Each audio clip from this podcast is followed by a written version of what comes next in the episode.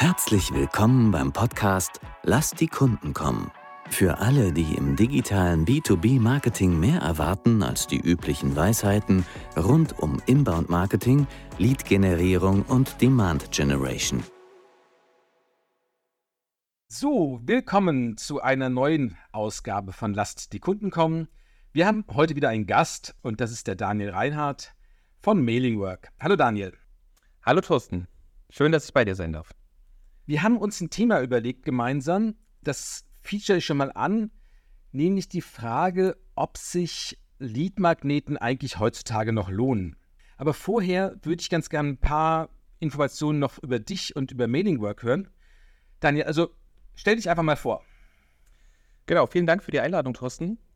Ich bin Daniel, seit über sechs Jahren bei Mailingwork im Sales-Bereich aktiv und um ganz kurz die Zuhörer noch mitzunehmen, was macht Mailingwork? Wir sind klassischer Anbieter im Bereich des E-Mail-Marketings und E-Mail-Marketing Automation. Meine Verantwortung liegt im Bereich Sales und Customer Success. Da betreue ich die beiden Teams. Wie gesagt, seit über sechs Jahren im Team. Von meinem Background her kann ich sagen, dass ich über 20 Jahre Marketing- und Agenturerfahrung auf dem Buckel habe.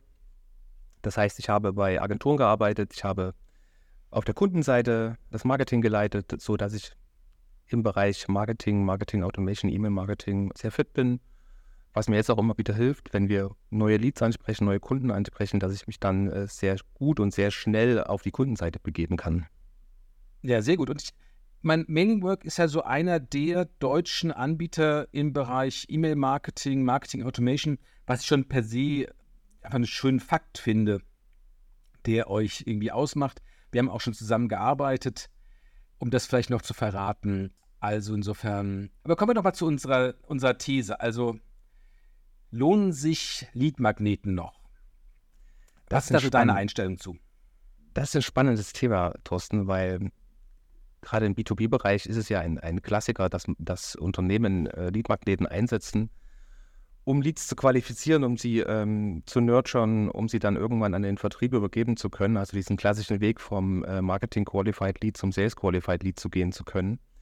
Die Frage ist natürlich, ob sich das Ganze noch lohnt. Das heißt, wir werden jeden Tag überschüttet mit Informationen. Wir werden, überall gibt es Möglichkeiten, sich Whitepaper etc., E-Books und so weiter runterzuladen. Ich bin der Meinung, es ist ein Thema, was man nicht vernachlässigen sollte, wenn die Strategie dazu stimmt. Dann mache ich mal die Gegenposition auf. Was viele Leute natürlich so als Problem haben, ist, es gibt etwas, irgendein White Paper zum Beispiel, was interessant klingt, man registriert sich, das White Paper hält auch, was es verspricht, sagen wir mal, aber am nächsten Tag ruft jemand wie du, Daniel, mich an und bietet mir so Unterstützung an. Ja, ich wollte nur mal schauen und äh, sind da alle Informationen drin. In Wahrheit ist das natürlich ein Sales Call. Und das wollen viele vermeiden, weil wir hat, alle haben das gelernt. Ja, also das ist natürlich nicht jeder und du bist es wahrscheinlich nicht, aber relativ viele rufen dann halt in den nächsten ein, zwei Tagen an, bieten, wie gesagt, so scheinheilig ihre Hilfe an. Aber das führt natürlich dazu, dass die Leute immer zurückhaltender werden. Irgendein Formular auszufüllen bei einer Firma, die man nicht kennt. Der Anbieter ist ja noch nie begegnet vielleicht. Das White Paper, der Titel klingt zwar ganz gut. Erste Frage vielleicht, wie, wie hältst du das? Und was ist so deine, das vielleicht die zweite Frage, was hältst du von diesem Vorgehen? Das, was du jetzt beschrieben hast, ist ja im Grunde der, das klassische Modell. Also ich tausche meine E-Mail-Adresse gegen Premium-Informationen und weiß im Grunde genommen schon, danach wird mich jemand anrufen oder ich laufe in einen, einen automatisierten Funnel hinein. Das schreckt viele ab und man merkt das auch, dass die, äh, die Downloadzahlen, die Conversions äh, zurückgehen. Jetzt wäre meine These dazu, wenn es Unternehmen schaffen, einmal vielleicht den, den Lead nicht sofort ich sage es jetzt mal ganz brutal, zu penetrieren, sondern ihm auch ein Stück weit Zeit zu geben, um dann eben mit gezielten Informationen ihn weiter zu qualifizieren. Kann das sinnvoller sein, dass man eben sagt, mein White Paper hat so viel relevante Informationen, dass der Lead von selbst anfragt? Das ist ja eigentlich der Sinn der Sache. Und was ich sehr, sehr spannend finde, ist, den Versuch zu starten, ein White Paper kostenfrei, ich nenne es mal kostenfrei anzubieten, in dem Moment, dass ich eben keine Kontaktdaten tausche, aber mein White Paper so aufgebaut ist, dass es dann im Grunde sehr viele Call to Actions enthält, etc., äh, so viele relevante Informationen erhält, dass der Lead mich als Unternehmen für so spannend empfindet, dass er mit mir in Kontakt tritt oder sich halt eben noch ein zweites Dokument herunterlädt oder was ich eben auch sehr, sehr, sehr, sehr schönen Ansatz finde, ist, wenn das White Paper verknüpft ist mit zum Beispiel einem Webinar-Funnel. Das heißt, ich lade mir kostenfrei ein White Paper herunter. Ich nenne es immer kostenfrei, also ohne diesen, dieses Tauschgeschäft zwischen E-Mail-Adresse und weiteren Informationen. Und habe dann in dem White Paper die Möglichkeit, das kann man natürlich über Storytelling und über äh, Content sehr gut aufbauen, mir weitere Informationen in Form von äh, Webinaren etc. zu holen. Und dann bin ich selbst in der Lage zu entscheiden als Lead, wann nehme ich mit dem Unternehmen Kontakt auf. Und ich glaube, das ist die, das ist die, die Schlussfolgerung und die Lösung, die es sein kann, wenn man vermeiden möchte, dass eben die Conversion-Zahlen sinken und ich einfach meinem, meinem Lead auf der Gegenseite selbstständig entscheiden lasse, wann er sich mit mir in Verbindung setzt. Ja, ich glaube, du sprichst was Wichtiges an. Was, glaube ich, keinen Sinn ergibt, ist, was man in der Anfangszeit sehr stark gemacht hat, ist sozusagen, wir definieren sieben White Paper und die schießen wir so im 14-Tages-Rhythmus nacheinander raus. Zum einen mal ist natürlich die Frage, trifft man, also kann man wirklich eine, einen Entscheidungsprozess mit diesen sieben White Papern begleiten sinnvoll? Das ist die eine Aspekt daran, der, der immer zweifelhaft ist. Und der andere ist, das ist ja auch alles viel Aufwand. Dagegen, das ist so meine eigene Erfahrung, ist es eigentlich leichter, ein Webinar zu machen, das geht wirklich schneller. Ich bin auch zeitlich näher an aktuellen Fragen dran. Ich bin auch in der Lage, Leute anzusprechen, die sozusagen verschiedene Eintrittspunkte gehabt haben, also vielleicht unterschiedliche White Paper oder was auch immer runtergeladen haben, um dann so ein Webinar zu haben. Und ein Webinar ist ja auch, ich weiß nicht, wie du das empfindest, aber so ein Webinar hat ein bisschen mehr Commitment, einfach weil man zu einer bestimmten Uhrzeit sich einbildet, da ist eine Person, die man auch persönlich erlebt, Insofern habe ich da schon die Möglichkeit, zumindest ein bisschen mehr Beziehung, ein bisschen mehr Vertrauen zu dem Anbieter aufzubauen, als, wie gesagt, mit den anderen sechs äh, White Papern. Wie erlebst du das? Du hältst auch Webinare. Ich halte auch Webinare und ich gebe dir völlig konform, dass dieser Weg abgeschafft werden sollte oder nicht mehr relevant sein kann, äh, dass ich eben sieben White Paper nacheinander verschicke im Rhythmus von einer Woche, von 14 Tagen, äh, was auch immer, weil wir haben selbst die Erfahrung gemacht. Wir mussten das ja auch schmerzlich lernen bei uns im, im Haus. Und wir haben am Anfang auch gedacht, jetzt äh, knallen wir ein White Paper raus und dann wird das Ganze schon funktionieren und die Leads werden kommen. Ähm, was ist passiert? Wenn man sehr, sehr aktiv sofort in den Pitch reingeht, da passiert folgendes: Du erziehst eine Conversion, indem du irgendwo ein, ein Ad hast, eine Creative hast, die funktioniert. Das White Paper wird heruntergeladen und dann gehst du eben sofort entweder in den Core rein oder eben äh, in den automatisierten Funnel. Und wenn du dann dieses Verhältnis dir anschaust, was sich an, an Abmelderaten dazu bewegt, dann erschrickst du erstmal. Das heißt, die Personas auf der Gegenseite, die wollen im ersten Step gar nicht diesen persönlichen Kontakt haben. Da ruft jemand an und äh, erzählt dir jetzt eben, wie du schon gesprochen hattest, ich würde dich gerne unterstützen in einem sogenannten Sales Call. Denn auf der einen Seite muss man sich überlegen, wenn sich jemand ein White Paper herunterlädt, bedarf das auf der anderen Seite immer noch einen Zeitaufwand, sich mit dem Dokument zu beschäftigen. Das ist ein ganz wichtiger Aspekt, den sehr viele vergessen. Das heißt, häufig sind ja White Paper relativ umfangreich. Das heißt, du musst dir als Marketer eine halbe Stunde, eine Stunde Zeit nehmen, um dich intensiv damit auszutauschen und zu befassen. Und das schaffen viele Marketer nicht. Das heißt, das äh, Dokument wird irgendwo auf dem Desktop abgelegt und wenn man mal Bedarf hat, schaut man da mal wieder rein. Wenn ich jetzt diesen Weg gehe, ich habe ein, ein Webinar, dann habe ich einmal eine viel schönere Interaktion, weil ich eben wie du es schon angesprochen hattest, jemanden persönlich sehe. Ich kann sofort ein, ein Stück weit Vertrauen aufbauen, sehe auch direkt gewisse Use Cases, kann in, in Kommunikation über QA-Sessions gehen, wenn mich dann äh, Themen interessieren. Und ich habe den Vorteil, das Ganze ist innerhalb von 20, 25 Minuten abgeschlossen und ich habe alle Informationen äh, audiovisuell erhalten. Ja, was auch zum Teil einfacher zu verdauen ist, sage ich jetzt mal von der Gegenseite. Was ja auch dazu kommt, ist, mit so einem Download weiß man ja in Wahrheit noch relativ wenig über das Gegenüber. Ja, also ob der jetzt wirklich sich in einem Entscheidungsprozess befindet, beziehungsweise es plant, oder ob der gerade noch 20 Minuten Zeit hat, bevor die S-Bahn fährt, sag ich mal, ist ja dahingestellt. Und solange das Thema nicht ist nach dem Motto, wie du in einem Vierteljahr ein laufendes Marketing-Automation-System hast, wo noch so eine Zeitlichkeit drin ist, hat das ein White Paper Download ja erstmal wirklich relativ wenig Aussagekraft. Sondern wir brauchen ja wirklich eine, eine mehrfache Interaktion, mehrere Touchpoints, damit wir irgendwie sehen, dass da jemand wirklich ein Interesse hat. Richtig. Das wäre dann der Moment, wenn man es ähm, von der rein fachlichen Seite sehr sauber und sehr genau betrachten möchte, dass dann eben ein Lead-Scoring ins Spiel kommt. Das heißt, ähm, genau wie du schon angesprochen hattest, dieser eine Download bringt ja überhaupt nichts. Also das, das ist, das wäre, das wäre so, sage ich mal, ein Glücksgriff, wenn du mit dem Download eines Whitepapers sofort einen, einen Kunden konvertieren kannst. Das kann passieren, ähm, das muss aber dann wirklich ein sehr großer Glücksumstand sein, weil du genau wie du es besprochen hattest, häufig ist es so, dass viele Unternehmen schon Tools im Einsatz haben. Sie wollen einfach mal schauen, was funktioniert noch, wie, wie, äh, was ist am Markt noch an, an Tools äh, vorhanden, um dann eventuell in der nächsten Tool-Auswahl, wo man sagt, ich äh, schaue jetzt mal, dass ich ein neues Tool einsetze, was mich ein Stück noch weiterbringt, im Grunde genommen schon erste Informationen zu haben, um eben dann von Longlist auf Shortlist und so weiter zu gehen. Wenn wir jetzt uns diesen ganzen klassischen ähm, Funnel mal anschauen würden, um eben dann wirklich richtig sauber zu nurturen und zu scoren zu können, dann müsste ich im Hintergrund schon ein, ein Lead-Scoring einsetzen, dass ich eben sage, auf einmal auf der einen Seite erfasse ich meine Daten von meinem, von meinem Lead, die ich habe. Das heißt, ähm, dort muss ich sehr clever und sehr gezielt ähm, nach und nach in einem Funnel eben auch Daten abfragen. Also mir reicht ja eine E-Mail-Adresse nicht erstmal, um ihn weiter zu scoren, sondern dort kann ich eben auch Kampagnen nutzen, dass man eben sagt, verrat uns mehr von dir, dass wir eben dir mehr persönliche und individuelle Informationen zukommen lassen.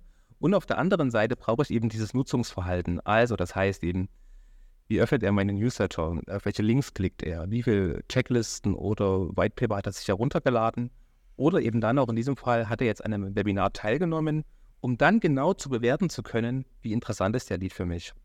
Weil dann hat der Vertrieb als Sales-Mitarbeiter ähm, wirklich die Chance, viel genauer an den Lead heranzutreten und kann genau entscheiden, welchen Zeitinvest gebe ich denn in welchen Lead hinein. Was mich bei euch, beziehungsweise bei dir nochmal intensiv interessieren würde, ist, du hast gesagt, du hast vor sechs Jahren angefangen im Sales bei Mailing Work. Ich nehme an, vor sechs Jahren war so, dass weit, weit, also die große, große, große Mehrheit zum ersten Mal ein E-Mail-Marketing-System, ein Marketing-Automation-System äh, System eingeführt hat, während es heute stärker um Ersatz geht. Ja, jemand hat irgendein bestehendes System, was irgendwie nicht mehr passt, warum auch immer, vielleicht wegen Standort Deutschland oder Standort USA und so weiter, das ja ein großes Thema auch ist. Wie erlebst du das in deiner täglichen Arbeit? Die Anfrage oder der, der Interessent, der sich für eine erstmalige Investition in der Kategorie entscheidet, versus dem, der etwas ersetzen will. Unterscheidet sich das? Das unterscheidet sich schon. Hier muss man ganz klar nochmal noch ein Stück zurücktreten und zu sagen, wenn ich jetzt den, den Einsteiger, nennen wir ihn mal, habe, mhm. dann kann man drüber nachdenken oder das merkt man auch sehr schnell im Gespräch, wo steht der überhaupt im Marketing, auf welchem Level steht er gerade. Das heißt, ähm, beschäftigt er sich zum ersten Mal mit dem Thema E-Mail-Marketing, weil irgendjemand im Vertrieb oder ein, ein, Geschäftsführer gesagt hat, hey, wir müssen jetzt E-Mails einsetzen und dann soll es losgehen. Das sind dann meist die Unternehmen, die eben sagen, uns reicht im ersten Step eine reine Standalone-Geschichte und wir planen dann nach und nach zu automatisieren. Das ist auch was, was ich unseren Kunden oder Leads immer häufig empfehle, wirklich Step by Step voranzugehen, weil alles andere überfordert. Auf der anderen Seite haben wir äh, die Unternehmen, die dann sagen, wir haben schon ein Tool und sind unzufrieden, wir sind ähm, vielleicht auch nicht komplett datenschutzkonform, also gerade für das ganze Thema Richtung Mailchimp und Co., wo, wir, wo dann eben auch der Datenschutz einschreitet und sagt, hey, so könnt ihr nicht mehr weiterarbeiten. Häufig ist es aber so, dass wenn man die ersten Erfahrungen gesammelt hat, äh, man an einen Punkt kommt, wo man sagt als Marketer, ich möchte das jetzt gern professionalisieren und ich möchte es automatisieren. Und dann trennt sich gerade in dem Bereich der Toolanbieter so ein Stück weit die Spreu vom Weizen, weil E-Mails versenden können wir alle. Jetzt ist immer die Frage, wie weit kann ich dann in dem Tool automatisieren? Und wenn ich es richtig professionell machen möchte, welche Möglichkeiten habe ich, mein führendes System als äh, Shop oder als CRM anzubinden? Und dann haben wir eben dort viel näher den Kontakt zu dem Interessenten oder zu dem möglichen Kunden, um ihn dann, weil du genau weißt, wo der Kunde gerade steht, um ihn dann mit ihm die richtigen Konzepte erarbeiten zu können. Und wie ist das dann? Lädt jemand, der sein System ersetzen will, ersetzen muss, würde der noch einen Leadmagneten runterladen oder ist der nicht viel aktiver auf der Suche und weil sein Lernbedarf ist ja zum Beispiel auch sehr gering, sag ich mal, ja. Das heißt, der weiß ja aus der Erfahrung schon ganz gut, was er braucht, was er will. Würde der noch was runterladen oder geht es da nicht viel schneller oder ganz anders im Funnel voran? Das hängt dann natürlich auch immer mit der Gegenseite einher, inwieweit das Suchverhalten der gegenüberliegenden Person äh, funktioniert. Das heißt, wenn man sich jetzt so diese klassische Personas anschaut, Buyer-Personas anschaut, eben zu prüfen, wie bewegt er sich online? Ist es jemand, der ganz klassisch Suchmaschinen nutzt, hm, der vielleicht auch Bewertungsplattformen nutzt, ähm, wie Capterra oder OMR? Ähm, da ist es wichtig, dass man als Toolanbieter vorhanden ist, weil dort hat man schon äh, über diese ganzen Rezensionen erstmal ein Grundgefühl. Auf der anderen Seite kann ein White Paper auch in dem Fall äh, was bringen, wenn das White Paper ein klares Lösungsszenario beschreibt. Mhm. Das ist, glaube ich, ähm, essentiell. Und dort sollte man weniger davon oder mehr davon, mehr da reingehen, dass man sagt, ich präsentiere auch meine Case Study als White Paper. Das heißt, ich, ja. ich zeige direkt, wie ich, ich erbringe den Beweis, wie ich Themen für einen anderen Kunden gelöst habe. Weil das ist ja das, was du erlebst, was ich erlebe. Die White Papers sind alle sehr bunt, sind alle sehr laut, sind alle sehr schrill und jeder verspricht dir alles. Das ist ja so ein ganz klassisches Marketing-Ding. Und das Wissen kannst du dir überall ergoogeln, aber kaum einer verrät dir, wie er es für andere Kunden gelöst hat. Und das bringt dann auch den Lead, der jetzt schon ein Tool im Einsatz hat, eher dazu, eine Anfrage zu stellen, weil er genau sofort sieht, über, einen, über eine Case Study zum Beispiel, hey, die wissen, wie es funktioniert und die haben eine Lösung für mich. Ich glaube, das ist bei euch gerade, ich weiß ja, ihr seid in der Lage, hohe, große Volumina zu stemmen, was so E-Mails angeht. Da sind solche Case Studies, glaube ich, ideal für alle die, die halt wissen, okay, wir schicken eine Million E-Mails am Tag, dass, dass es der Anbieter halt auch stemmen kann und nicht irgendwie 10.000 hinten runterfallen oder sowas halt, ja. Ich glaube, was anderes hast du noch, was wichtig ist, gesagt, das wollte ich auch noch mal ganz kurz anreißen, nämlich, was ich auch so aus den Anfangstagen der ganzen Lead-Generierung und sowas kenne, ist, dass die Leute irgendwie ja nicht nur sieben Whitepaper geplant haben, sondern auch noch 49 Prozesse oder Workflows, die alle ausdefiniert waren und wie gesagt, dann auch mit 49 Whitepapern und ähnliches erstmal versehen wurden und sowas. Also riesige Planungsideen, während so ein pragmatischer Ansatz eigentlich das Interessantere ist. Also wo wir es auch, keine Ahnung, jemand lädt was runter, dahinter gibt es in Wahrheit noch kein Nurturing. Man dann sagt, okay, jetzt lohnt es sich, wir haben den ersten Download, jetzt machen wir mal die nächste E-Mail, jetzt machen wir mal die Case Study noch mit in das Nurturing und, und, und, und, und, wie auch immer das jetzt mal aussehen mag aber das ganze Thema Marketing Automation ein bisschen pragmatischer angeht, als an, anstatt diese großen Konzepte, die selbst nach fünf Jahren dann immer noch nicht verwirklicht sind. Das, da, stimme ich, da stimme ich ja völlig zu. Ja, wir, wir bei Mailingberg oder ich auch selbst sage unseren Kunden natürlich immer wieder, wenn wir über die Vorteile von E-Mail-Marketing reden oder von Marketing Automation zu sprechen, haben wir natürlich den Vorteil, dass wir wie du schon angesprochen hattest, einen Workflow planen können. Da können wir Zeit investieren und so weiter und am Endeffekt sparen wir die Zeit. Was wir alle nicht wissen, wenn wir einen Workflow, zum Beispiel einen sehr umfangreichen Workflow planen, ist, ob dieser überhaupt funktioniert. Kann ich überhaupt nicht herausfinden. Und jetzt sehe ich das Ganze immer, was man als Marketer immer so ein bisschen betrachten sollte, dieses ganze, dieses ganze Thema Nurturing, Funnel zu bauen, Whitepaper, Leadmagneten etc. so ein Stück weit als Spielwiese zu betrachten. Das heißt, klein einzusteigen, vielleicht auch mal mit einem MVP einzusteigen, wo ich eben jetzt ähm, einfach mal was ausprobiere, auch mal über mehrere Kanäle vielleicht gehe und dann einfach von meinen Abonnenten hinher lerne. Also was passiert denn auf der Gegenseite? Weil das ist wieder eben auch ein Vorteil von E-Mail-Marketing und Marketing-Automation. Ich kann es wunderbar skalieren und ich kann es jederzeit anpassen. Also was nützt mir der best geplante Workflow, der jetzt zum Beispiel, wie du schon angesprochen hattest, bleibt mal bei der Zahl 49, 49 Kampagnen und Bausteine hat etc., wenn da am Ende das ganze Ding nicht konvertiert. Also von daher spielen, spielen, spielen, ausprobieren, testen und lernen. Ja, sehr gut. Das ist doch auch das ideale Schlusswort, glaube ich, dass wir alle ein bisschen pragmatischer sein sollten und mehr wagen, mehr ausprobieren sollten. Vielen Dank, lieber Daniel, für deinen ganzen Einblicke. Sehr gern. Und für alle Zuhörer, vielen Dank fürs Zuhören und gerne wieder beim nächsten Mal, wenn es heißt, lasst die Kunden kommen. Danke, Daniel. Schön, dass Sie heute eingeschaltet haben bei Lasst die Kunden kommen. Sollte Ihnen der Podcast gefallen, freuen wir uns über eine 5-Sterne-Bewertung. Dies hilft anderen, diesen Podcast auch zu finden. Wenn Sie Fragen, Anregungen oder Themenvorschläge haben, kontaktieren Sie uns gerne über www.chainrelations.de. Chain Relations in einem Wort. Sie können sich direkt mit Thorsten Hermann auf LinkedIn vernetzen, ihm folgen und dort an spannenden Diskussionen mit ihm teilnehmen. Thorsten schreibt man ohne H und Hermann mit zwei R und zwei N. Jetzt sagen wir Tschüss, auf Wiedersehen und bis zum nächsten Mal.